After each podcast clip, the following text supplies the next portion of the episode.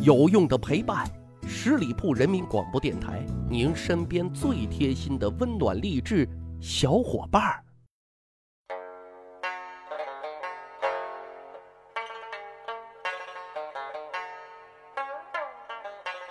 十里铺人民广播电台，趣吧历史，增长见识，密室趣谈，我是大汉。我们古代的先贤啊，都特有文化。所以，什么东西赋予什么样的内涵，就特有讲究。你比如说啊，竹子啊，那就是节节高升的寓意；莲花呢，那就是出淤泥而不染。可是各位，大伙知道绣花鞋啊、鸳鸯鞋、破鞋这些都寓意着什么吗？破鞋这个大伙可能都知道啊，但大伙知道这是怎么来的吗？那今天节目咱们就来深扒深扒。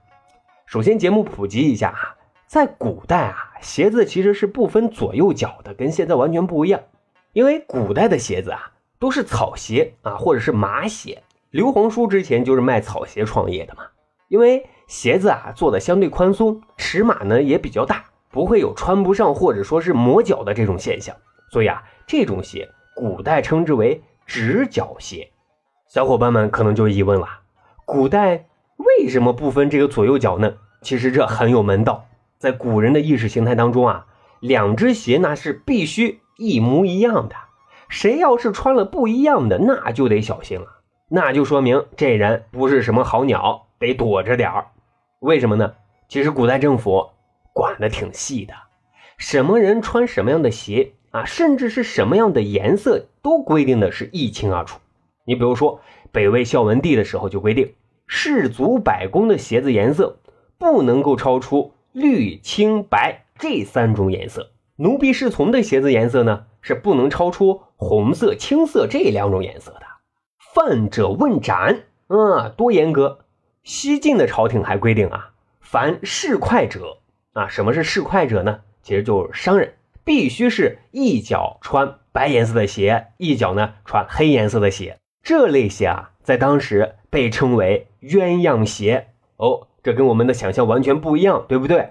在民间啊，因为古代也有很多官商勾结的这种现象，而这类人呢，能耐呢一般也挺大，都是黑白两道通吃，所以呢，老百姓也管这鸳鸯鞋啊叫什么呢？叫黑白两道鞋。哈，瞧见穿黑白两道鞋的最好啊，咱别招惹，还得小心提防着，这叫什么？这叫咱惹不起，咱躲得起。好，再说说绣花鞋。刚才说了，古代人虽然很讨厌鸳鸯鞋，但是啊，他们不讨厌鸳鸯啊。鸳鸯是被视之为爱情鸟的，所以呢，我们经常可以看到在鞋上绣上鸳鸯一类的飞禽图案做装饰。尤其是汉唐以后，这就是典型的这个潮流元素啊。当然，这鞋上啊，除了绣鸳鸯之外，还有很多在鞋上啊绣这个凤头、雀头，还有凫鸠等一些图案的啊，取一个吉祥之意。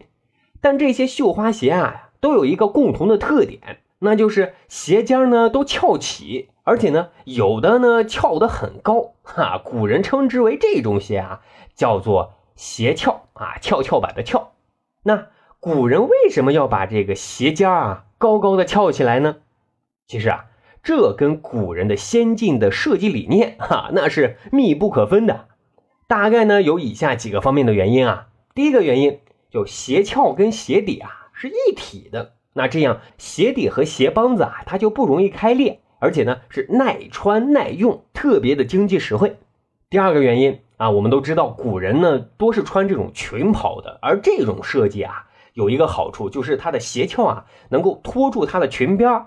这也就造成啊，我们的鞋底不会踩着这个裙边一下子跌倒。还有第三个原因，那就是说啊，鞋翘的设计还包括古人很朴素的一种良好的愿望啊。什么愿望呢？就说啊，穿上鞋尖高高的鞋子，那就寓意着自己能够步步高升。哎，听一听这寓意啊，多好！谁不希望自己？越走越好呢，越走越顺呢，步步高升呢。那说到这儿，还有福利要送给大家啊！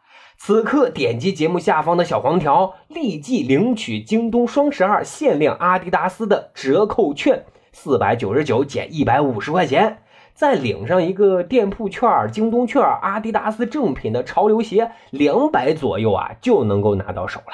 据说啊，穿上这阿迪达斯的鞋也能够步步高升啊！植入个广告啊，大伙啊赶紧行动吧。好，现在啊咱再说说破鞋的来历。大伙都知道啊，古代把那些不守礼教、行为放荡的女性啊称之为破鞋哈。这个说法是怎么来的呢？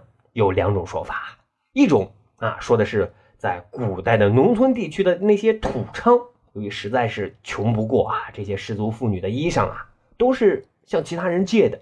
因为古代有借衣不借鞋的这种传统，所以呢就没有办法借鞋子，那就只好衣着还算靓丽的衣服，但仍旧穿着自己的破鞋去糊口吃饭。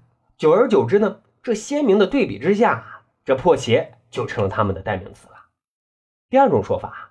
说是源于北京过去的八大胡同，这个呢大伙都知道啊，也就不用多讲。现在呢也是一个很著名的旅游景点啊。当年啊那些失足妇女的暗娼私娼，那常常会在自己的居室外啊挂一只绣花鞋作为标记。可时间这么一长啊，风吹雨晒的，这绣花鞋就慢慢变成了破鞋，那破鞋也就成了他们的代名词了。好，十里铺人民广播电台去吧历史，增长见识。那今天咱们来普及了一下鸳鸯鞋、绣花鞋、破鞋啊，这些竟然还有这些意思。咱还有一个趣吧历史的小分队，如果您对这些历史边角料很感兴趣，欢迎大家关注十里铺人民广播电台的公众微信账号，然后呢回复数字一就可以添加大汉的个人微信。经过简单审核之后啊，我就会邀请大家进入这个小分队当中，咱就可以谈天谈地聊历史段子。那本期节目就是这样，感谢您的收听，下期再会。本期节目由十里铺人民广播电台制作播出。了解更多的资讯，请关注十里铺人民广播电台的公众微信和新浪、腾讯的官方微博。感谢收听，我们明天再见。